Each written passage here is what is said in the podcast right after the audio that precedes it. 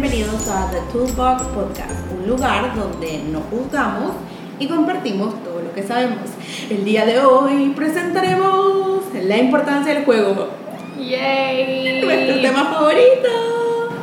We love to play. Creo que Marian y yo somos las más emocionadas porque esto es lo que hacemos todos los Todos días. los días, todos los días y tiene tantos beneficios y en verdad es súper pretty. Es de que, oh my god, todo emocionante. Sí, sí. Sí, a mí me encanta jugar con Antonella, pero no es cosa que todos los días estoy jugando, entonces creo que mi emoción es más regular. No, y es algo que, que creo que porque uno lo hace todos los días se sale más... Me sale innato, más natural, sí. natural. Eh, exactamente, y uno ya cuando va creciendo ese, esa parte o esa faceta eh, de niño se le va yendo, se va quitando. Exacto. Sí, creo que esa es la parte que, digamos, yo rescato como tía, que en verdad es embrace el inner child que uno tiene adentro y disfrutarlo y ponerse al mismo nivel de los niños y jugar, porque en verdad a mí Antonella es la que me marca la pauta en cuanto a nuestros juegos. Ella es la que me dice qué vamos a hacer, cómo lo hacemos, dónde, y, y uno se va dando cuenta de su feedback, de su body language, de sus reacciones, si está disfrutando o no, y también uno se da cuenta si uno lo disfruta. Exacto, creo que eso es súper importante. Es como el juego, en parte de ser una herramienta de conexión súper divertida con el niño, entre el adulto y el niño, es también una herramienta de conexión entre tú como ser humano, persona adulta, y ese niño interno que vamos todos adentro.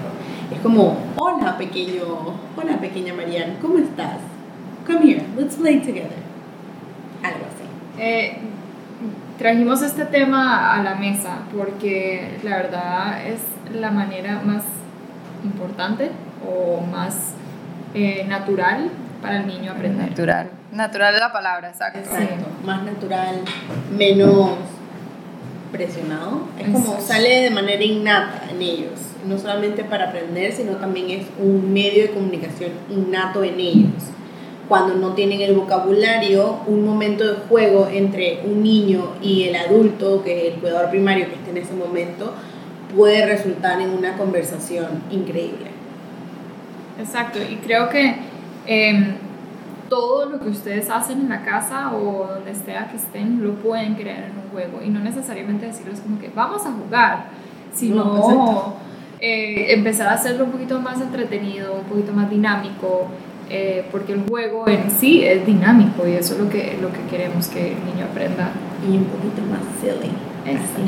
Sí, movimiento. Todo el mundo aprende mejor en movimiento. Y si el niño está jugando, que esto también lo aprendí en el Congreso de Neuropsicología, este, todos aprendemos mucho mejor cuando nuestras emociones están ligadas al, al tema o al contenido que estamos tratando de aprender. Entonces, a través del juego, el niño está emocionado, está feliz, está disfrutando, por ende va a aprender muchísimo mejor que si está sentado viendo una pared y le están escribiendo la letra. Hagan la prueba, hagan la prueba y vayan donde un niño y le dicen, ven a comer. Pero si le van y le dicen, te acabo de preparar la comida más rica de todos y vamos a ver quién se la va a comer más rápido, una cosa así. Exacto. O pueden hacer disque, mira, esta comida la saqué del libro. ¿Te acuerdas del libro del dragón ese que leímos el otro día? Bueno, yo me enteré que la princesa fulanita de tal le encantaba el arroz con frijoles y, oh, por Dios, ¿estás lista para comer la misma comida de la princesa? Ya, se los ganaron. Sí, Lo traté el otro día, ahora que estás hablando de eso. Eh, hice un arroz con zanahoria. Antonio ahorita mismo odia la zanahoria y todos los vegetales existentes. Y le puse porotos con arroz y zanahoria. No quiero, mamá, no quiero. Me tiró la comida y todo el show de... Y yo, mira, ahí está el conejo detrás tuyo y el conejo le encanta la zanahoria, le fascina la zanahoria. ¿Y sabes por qué le gusta la zanahoria? Porque lo ayuda a ser más fuerte y brincar más alto y lo va a hacer más inteligente. ¿Por qué no tratas a ver si, si te comes un, poco, un poquito, un poquito nada más, a ver si, si eso te va a ayudar? Inmediatamente se metió un bocado y le hice igual el show. ¡Wow! Vas a brincar igual de alto que que el conejo. Y se comió todo el plato al final. Entonces, es eso, es simplemente utilizar el, el juego en no, no necesariamente en todo, porque hay veces que sí, you gotta Hay get down to business exacto. y hay que, hay que poner esos límites, pero eh, úsenlo a su favor. Totalmente, conéctense con su niño interno y sean espontáneos, o sea, sean silly, no sé cómo decir silly en español, que no sea como tontitos. Es que tonto no me gusta esa palabra, como ridículo, como divertido. Sí. Sí, o sea, sean divertidos, exacto. Y sabemos muy bien que quizás con todas las exigencias de la sociedad moderna y que de repente papá y mamá están trabajando afuera de casa y se queda con un cuidador primario en casa, tomen estas oportunidades de contarle esta historia, de ser sillies como un momento de calidad con su chiquito también o con su chiquita. Creo que es súper importante el tener estos espacios, por muy pequeños que sean, siempre mantener en cuenta la calidad del espacio, del momento versus la cantidad de momentos que se pueden dar en un día. Porque si, por ejemplo, Nana está ahí con él y, es una súper buena Nana, ya sea que tenga límites muy estrictos o que sea medio silly, le gusta el juego, eh, en el momento que llega papá y mamá es punto y aparte, o sea, son papá y mamá, es de que, oh my god, papá y mamá están aquí, me están contando este cuento, o sea, how cool. Um, ¿Por qué es importante el juego en el niño? Uf, no se imaginan los beneficios. Todos los beneficios que, que, que, le están dando a su hijo al jugar con ellos. Y Marianne es, es experta en esto, entonces. Yo amo eh, así, que amo jugar con mis alumnos Vinos un, un, par de, no un par, sino una buena lista de beneficios. que ahorita estábamos hablando de eso y yo creo que aquí va la lista, así que prepárense. Ok, un juego como por ejemplo tomar eh, dos vasos y jugar con agua, pasar el vaso de, a pasar el agua, perdón, de un vaso al otro, puede, estás trabajando eh, coordinación mano-ojo, estás trabajando control, estás trabajando eh, cantidades, dimensiones de agua, cuál tiene más, cuál tiene menos, nos estamos metiendo en matemáticas. Si el niño riega el agua, entonces podemos estar trabajando un vocabulario emocional de, ah, se cayó, si el niño se enoja o se frustró, es que, mira, te sientes así porque esto pasó y también se está trabajando autocompasión, porque es de no pasa nada, o sea, se regó, está bien, vamos a recogerlo, se trabaja responsabilidad porque el niño puede tomar una servilleta o una esponja y limpiar todo el reguero, entre comillas, que hizo. Entonces, imagínense, solo de pasar agua de un vaso al otro, la cantidad de cosas que estamos trabajando. Además, estamos trabajando, si nos ponemos a ver desde el punto de vista neuropsicológico educativo, estamos trabajando mm, eh, músculos oculares, profundidad, movimientos sacádicos, eh, el sentido de dimensiones, orientación espacial. Orientación espacial.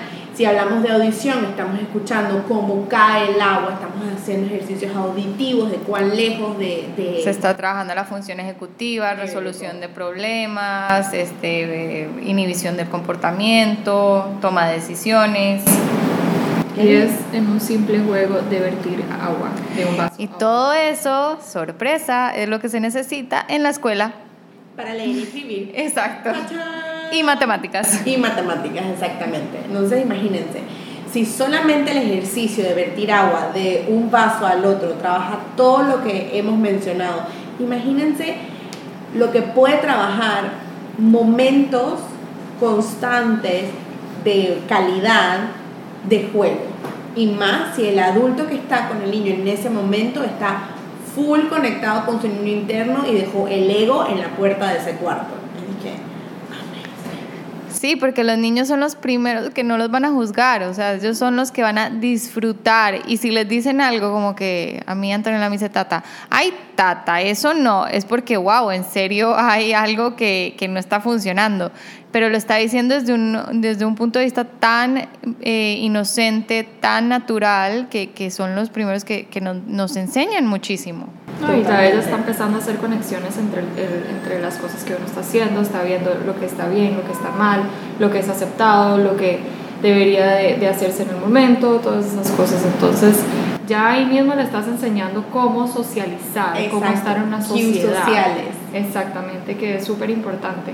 Entonces, eh, jueguen con ellos. Totalmente. O sea, muchos papás me dicen, que, ay, pero es que yo no sé cómo jugar. Y es como, siéntate, o sea, baja su nivel.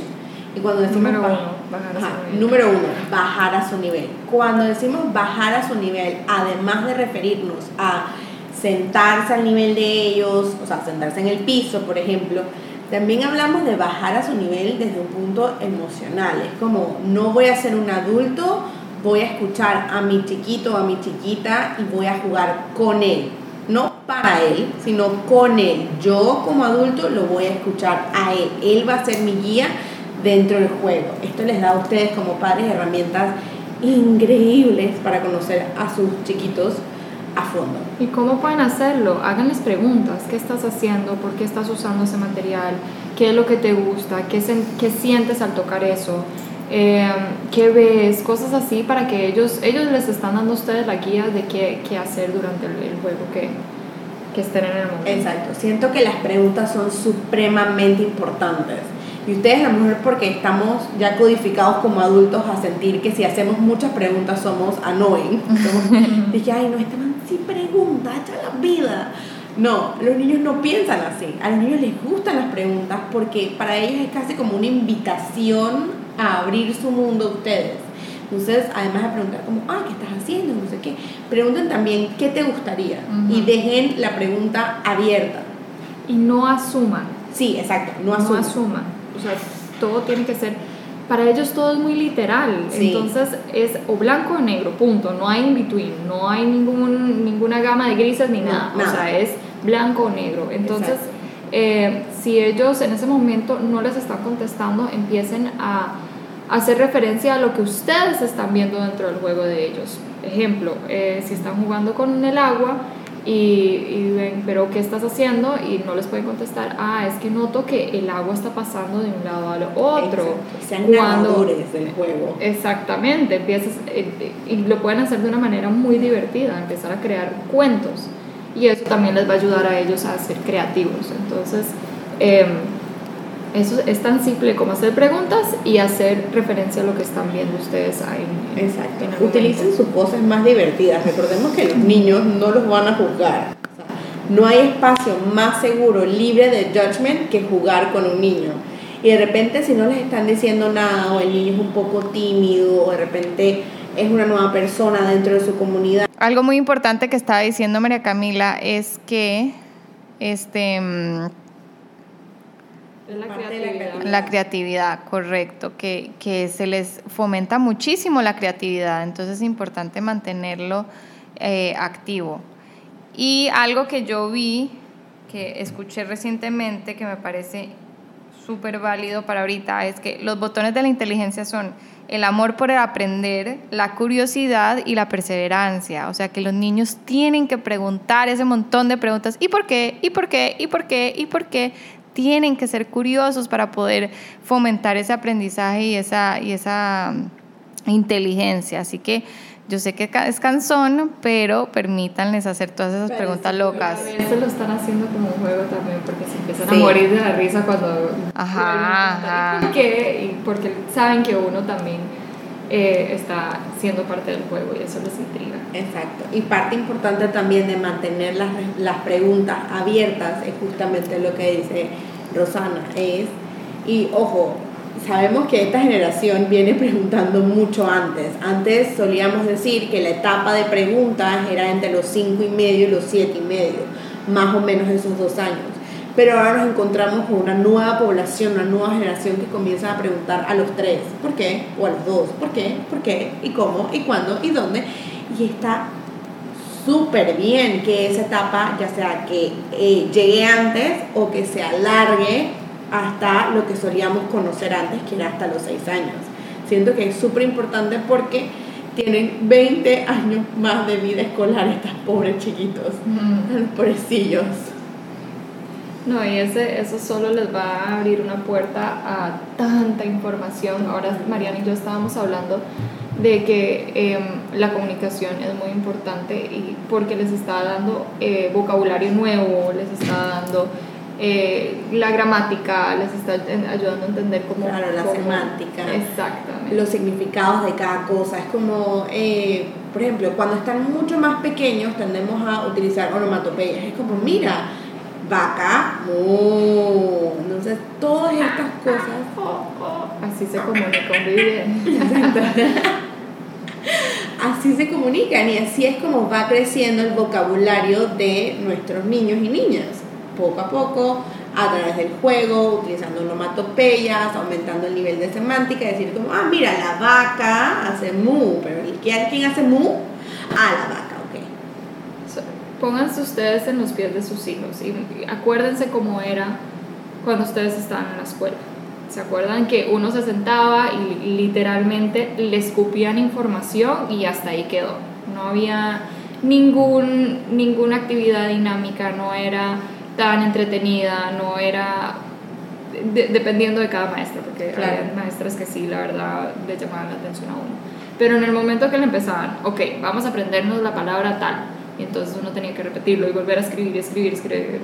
Eso eventualmente sí va a agarrar uno la, la información, pero, no va a ser es memorizado, no, no hay conexiones, no hay relaciones, no hay nada significativo que le va a ayudar al niño para el resto de sus vidas. En cambio, si agarran esa palabra y empiezan a hacer un juego con esa palabra, ellos eventualmente van a entender cómo utilizarla, a dónde utilizarla, eh, eh, no sé. En qué espacio verbal, como en dónde lo conjugo, de qué manera. Eso ya claro. cosas más grandes, pero es parte también del juego y de la creación de ese banco de palabras y cómo utilizarlas. Y estar claro que toda la información que recibe el cerebro lo hacemos a través de nuestros sentidos. Entonces los niños necesitan tocar, necesitan eh, ver, necesitan escuchar, necesitan oler.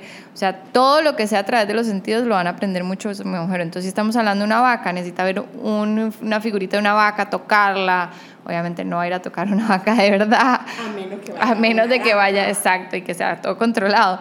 Pero sí, o escucharla decir mu o lo que fuera. Entonces, a través de los sentidos van a aprender muchísimo.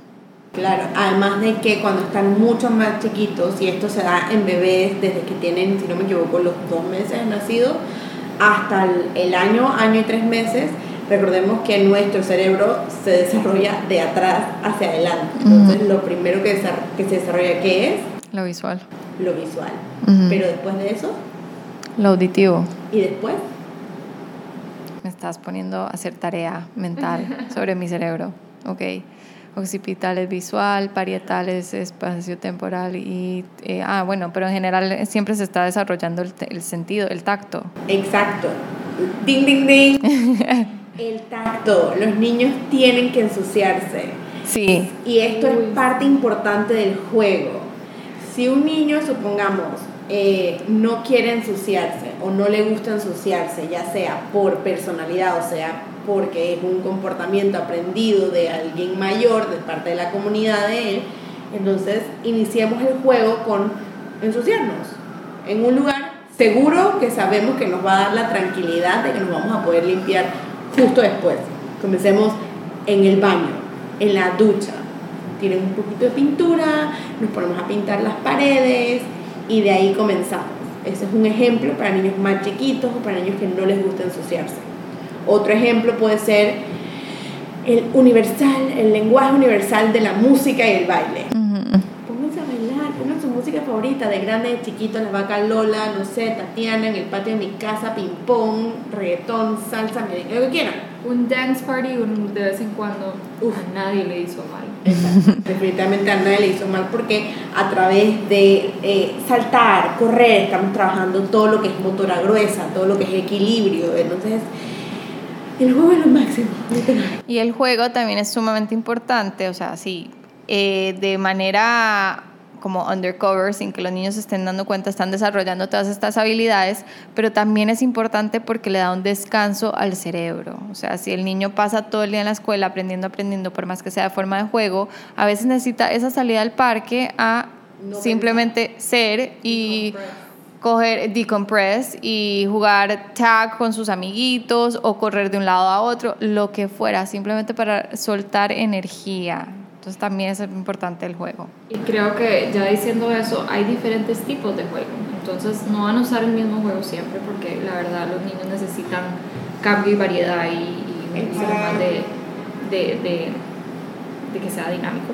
Exacto. Eh, entonces hay diferentes tipos de juego. Ahí está el, el, juego que es un poquito más activo y ese es el que los llevan al parque y pueden subir y escalar y, y, poder correr y cosas así. Y hay unos juegos que son más pasivos, que son eh, dibujar, pintar, hacer legos. hacer legos, que son un poquito más tranquilos. El cuerpo en ese momento no necesita, no requiere tanto, eh, tanto esfuerzo físico, sino que necesita más esfuerzo intelectual.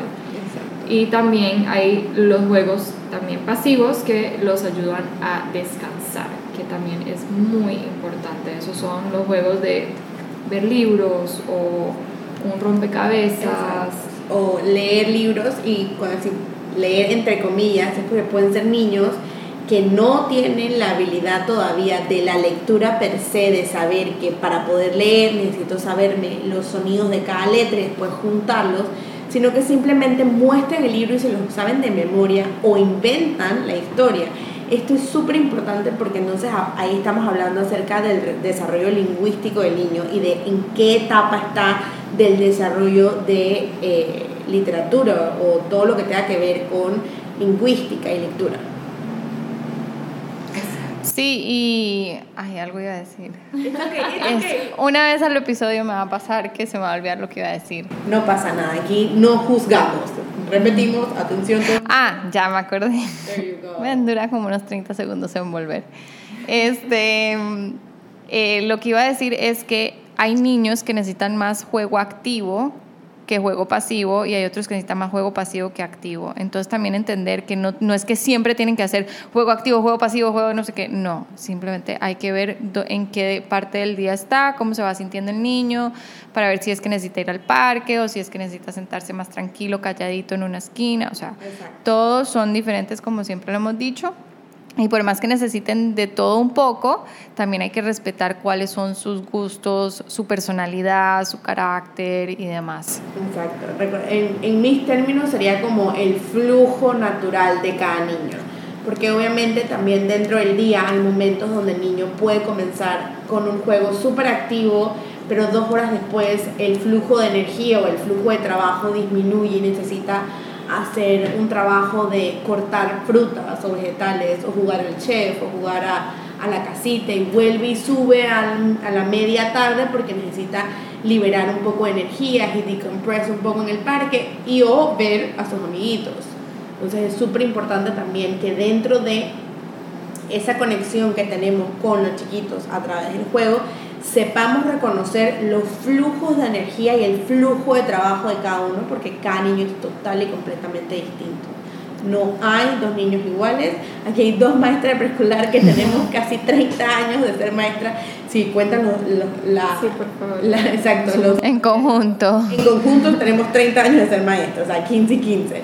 Y literal, en los 15 años que vamos, yo creo que yo no puedo decir que hay un niño que se parezca a otro. Son totalmente diferentes. Los intereses son completamente diferentes, la manera que juegan, la manera que hablan, todo cambia completamente. Creo que sería bueno que ustedes comenten eh, la importancia de que jueguen entre ellos también. O sea, porque estamos hablando, la parte social, sí, creo que hemos hablado mucho de como que el tipo de juego que pueden hacer en casa, pero también es importante que, que se hable un poco del tema de cómo pueden eh, feed off each other cuando están jugando el uno con el otro. Creo que el, el episodio anterior lo mencionamos, el hecho de, de que somos seres sociales eh, es importante porque nos ayuda a aprender muchos, muchas normas en la sociedad. Eh, entonces, y también cada niño va aprendiendo de acuerdo a la etapa en la que está. Exacto. Y esas etapas se van building on y van eh, reconociendo nuevas, eh, nuevas reglas que tienen que seguir para poder eh, funcionar dentro de, de, esta misma sociedad. Exacto. Por ejemplo, cuando son mucho más pequeños, estamos hablando 18 meses a 3 años, y recordemos que hablamos de un espectro de edades un poco más amplias, porque como docentes responsables tenemos que ver a todos los niños bajo un paraguas de seis meses antes, seis meses después. Supongamos que el niño tiene tres años, pero presenta características de un niño de dos años y medio. Eso es completamente age appropriate, es apropiado para la edad que tiene. Y supongamos que en el juego, eh, en matemáticas presenta comportamientos o presenta el nivel de dificultad para un niño de dos y medio, pero en el juego presenta eh, el estado de estar en tres años, cuatro meses. Sigue siendo age appropriate, pero dentro de las primeras etapas del juego, el juego es totalmente individualizado. Yo juego conmigo mismo estoy aprendiendo a jugar solo y yo estoy aquí con mis juguetes y si de repente considero a otro pequeño ser humano mi amigo, ese amigo puede sentarse al lado, perdón, al lado mío, pero no voy a jugar, no va a ser un juego interactivo, sino que va a ser un juego paralelo. Es como si estamos jugando juntos, juntos pero no revueltos. Ay, a mí me parece súper cómico ver los chiquitines las veces que he ido, digamos, al trabajo de mi hermana o lo que fuera, o cuando los veo, digamos, mi sobrina con otro niño de su misma edad, que que están juntos y están como medio que usando lo mismo, pero están teniendo conversaciones totalmente diferentes porque están jugando juegos totalmente diferentes. Sin embargo, se entienden súper bien. Es, a mí me parece súper cómico. Y, y, es interesante ver cómo ellos van entendiendo, digamos, si hay un niño que ya ha jugado múltiples veces con los Legos, pero uno entra, eh, ellos van a empezar a ver lo que está haciendo el otro niño y va a empezar a, a imitar lo que, lo que el otro niño está haciendo. Entonces, eh, eso ya les va dando a entender cómo funcionan los materiales y, y también cómo funcionan relaciones entre, entre, personas. Exacto, así como hablamos en los episodios pasados, aquí es donde podemos ver cómo funcionan o en qué momento las neuronas eh, espejo. entran a funcionar. ¿Por qué? Porque estamos copiando comportamientos, estamos viendo cómo se manejan las cosas para poder nosotros tener como esos cues sociales dentro de, de, de, todo nuestro cerebro y dentro de nosotros mismos como personas para seguir al siguiente. Es como, ah, mira, y él ya sabe, ah, mira cómo está haciendo. Por eso es que la observación es supremamente importante. Y el juego es una de las herramientas de observación más efectivas. Si tú juegas con un niño, tú puedes observar desde el, el estado de ánimo, hasta dónde está cognitivamente cuando estamos hablando de PILES, por ejemplo, que PILES eh, son las iniciales que se utilizan en la educación para determinar physical, intellectual, language, emotional and social, o sea, todo lo que es físico, que dentro del físico estamos hablando de motora fina, motora gruesa, lo intelectual es qué aprendo, cómo lo aprendo y cuándo lo aprendo. La L vendría siendo todo lo del lenguaje, ya sea lenguaje no verbal, lenguaje verbal y todo lo que es literacy, que es literatura, que es ver los libros, cómo los sostiene, cómo los abre, cómo los cierra, cómo pasa las páginas. La E, que es de emocional, todo lo que tenga que ver con mi vocabulario emocional, cómo yo manejo ciertas situaciones. Y la E, S, que es de social, que es todo de, ah, cuántos amigos tengo, con quién me llevo mejor, cómo me relaciono, con quién me relaciono. Entonces, por eso es que yo amo el juego. A mí me encanta jugar con mis alumnos, es que lo máximo. Y aprendo tanto, pero tanto de ellos. Y a mí, por ejemplo, me pasa que yo llego con una idea de, ok, yo quiero que ellos hagan esto por esto y esto y esto y esto dentro de su desarrollo de paddles y llego y me enseñan una manera total y completamente distinta de cómo utilizar la misma actividad. Y es que...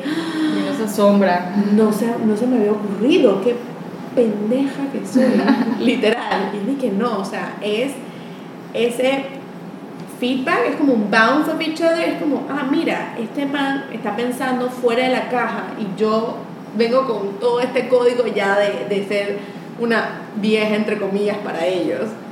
Y es como, wow, en verdad tienes toda razón, sí, en verdad sale mejor si lo haces así. That's why I love playing. A veces hay hasta que dejarlos jugar solos para que uno entienda qué, qué es lo que están haciendo. Eh, la intervención temprana en esos juegos puede perjudicar mucho eh, la manera en que, que, ellos juegan. Valga la redundancia, yo sé que estamos utilizando mucho esa palabra hoy, pero es que es muy importante. Muy importante. pero, pero sí, esa intervención puede, puede, puede afectar un poquito la dinámica. Entonces, eh, primero observen qué es lo que están haciendo, vean a ver si el niño está listo para que uno entre al juego pregúntenle si, si pueden entrar. Y si les eh, dicen que no, respeten. No lo hagan. Exacto. Si el niño dice no, es no. Esto es consent básico.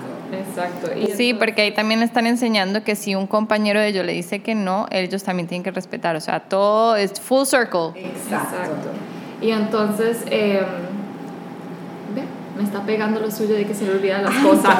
Mi déficit de atención. Es una cosa de romana. Entonces, eh, ya en el momento de, de, de empezar a interactuar con ellos, ya me acordé, sean la guía que pueden ser para ellos. No les digan exactamente qué hacer, porque puede ser, como estaba diciendo Marianne, que lo que ustedes están imaginando que deberían de hacer no es lo que ellos quieren hacer. Entonces, em, al hacer esas preguntas y al empezar a hacer esas observaciones, em, ellos mismos van a empezar a crear o entender cómo funciona el mundo alrededor de ellos. Entonces, sean las guías al preguntar. Exacto. Exploration is key. Sí, y yo creo que nosotras como maestras, eh, eso es un entrenamiento que hemos tenido durante toda nuestra carrera. Toda nuestra carrera. Hasta el día de hoy yo todavía aprendo. Y, y, es difícil a veces uno quiere intervenir y uno quiere decir, no, es que eso no va ahí, o eso no deberían usarlo de esta manera, pero bueno, hay que controlarse, morderse la lengua de vez en cuando y dejarlos, permitirles a ellos explorar. Exacto. Yo como una persona que eh, tengo tendencias al OCD, yo les pregunto, dije, eh, ¿tú crees que eso va ahí? Y se me miran y me dicen que sí, yo dije, ok, ya, ya, pero pregunté, o sea, necesito tener como algo y eso quizás le pueda funcionar a alguno de ustedes, esperemos, que si tienen esa tendencia de controlar las cosas, simplemente pregunten, busquen una respuesta como para soltar lo otro, es como, mm, mm, ¿seguro que quieres usar ese riñón? Sí, ok, ya, ya, ya está, ya está, ya me respondió, ya está, yo puedo estar tranquila con eso.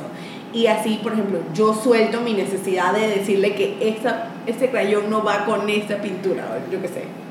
O entrar y decir, agarrar el, el juguete y decir, no, no, no, no, no, es que se hace así y quitárselo de las manos. O sea, están interrumpiendo de una forma súper agresiva el juego del niño. Le están quitando validez. El exacto. A su juego. A su juego. Y, y mucho, mucho, o sea, si se ponen a pensar, la gente más inteligente, entre comillas, no es la que tiene la IQ más grande, es la que puede resolver problemas y la que puede ser creativa ante situaciones complicadas.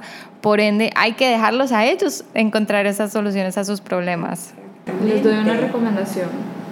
Cuando vayan a reunirse con las maestras, o si están en escuela, ya en edad de escuela, eh, escolar, pregunten cómo juegan los niños dentro del salón. Sí. Averigüen eso antes de preguntarles si se saben los números, si se saben las letras, si pueden contar, lo que sea.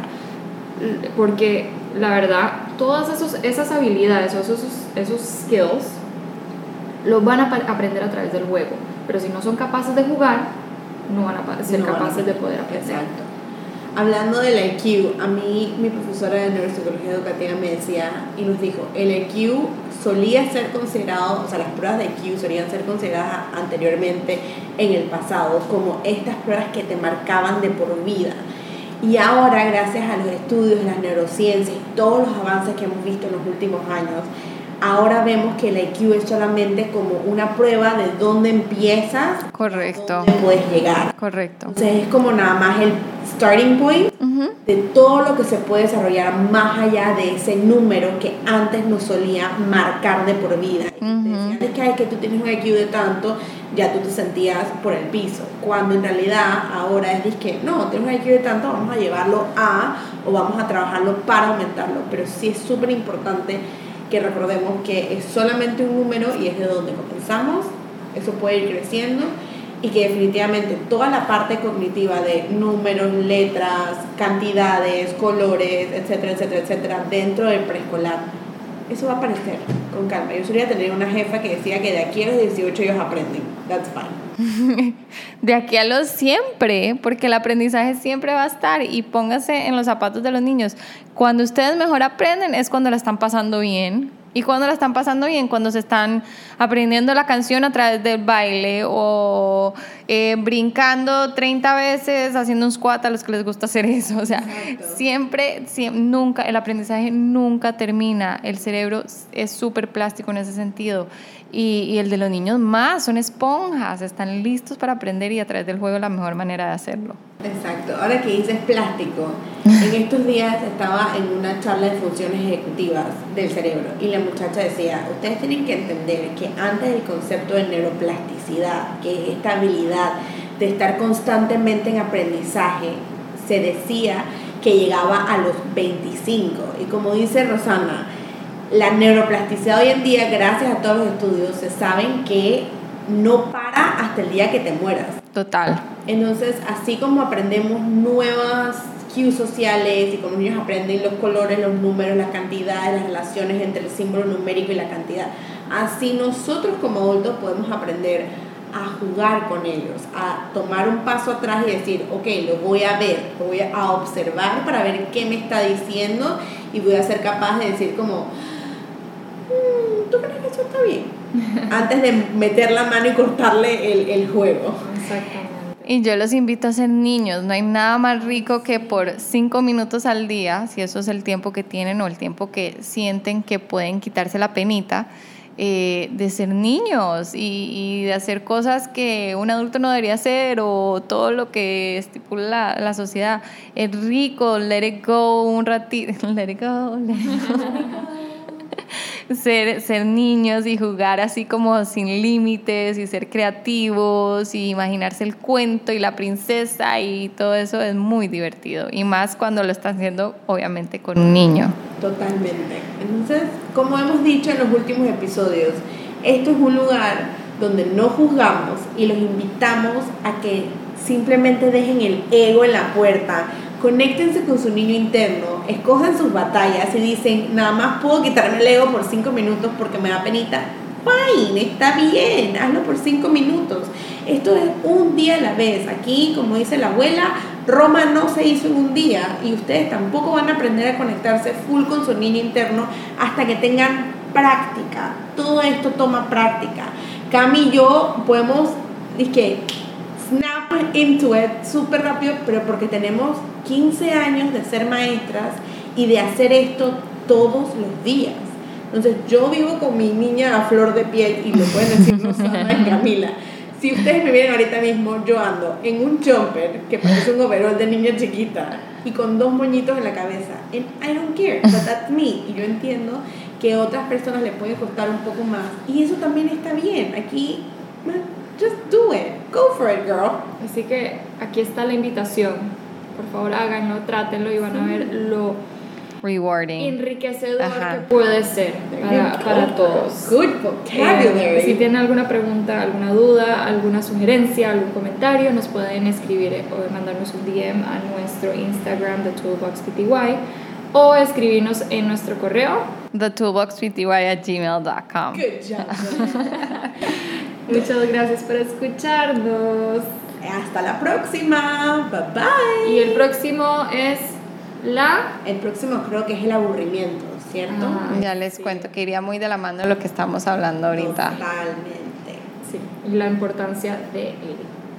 Así que los veremos pronto. Los escucharemos pronto. Exacto. Los, esperemos poder leerlos pronto. y ustedes nos escuchen muy pronto. Chao. Chao.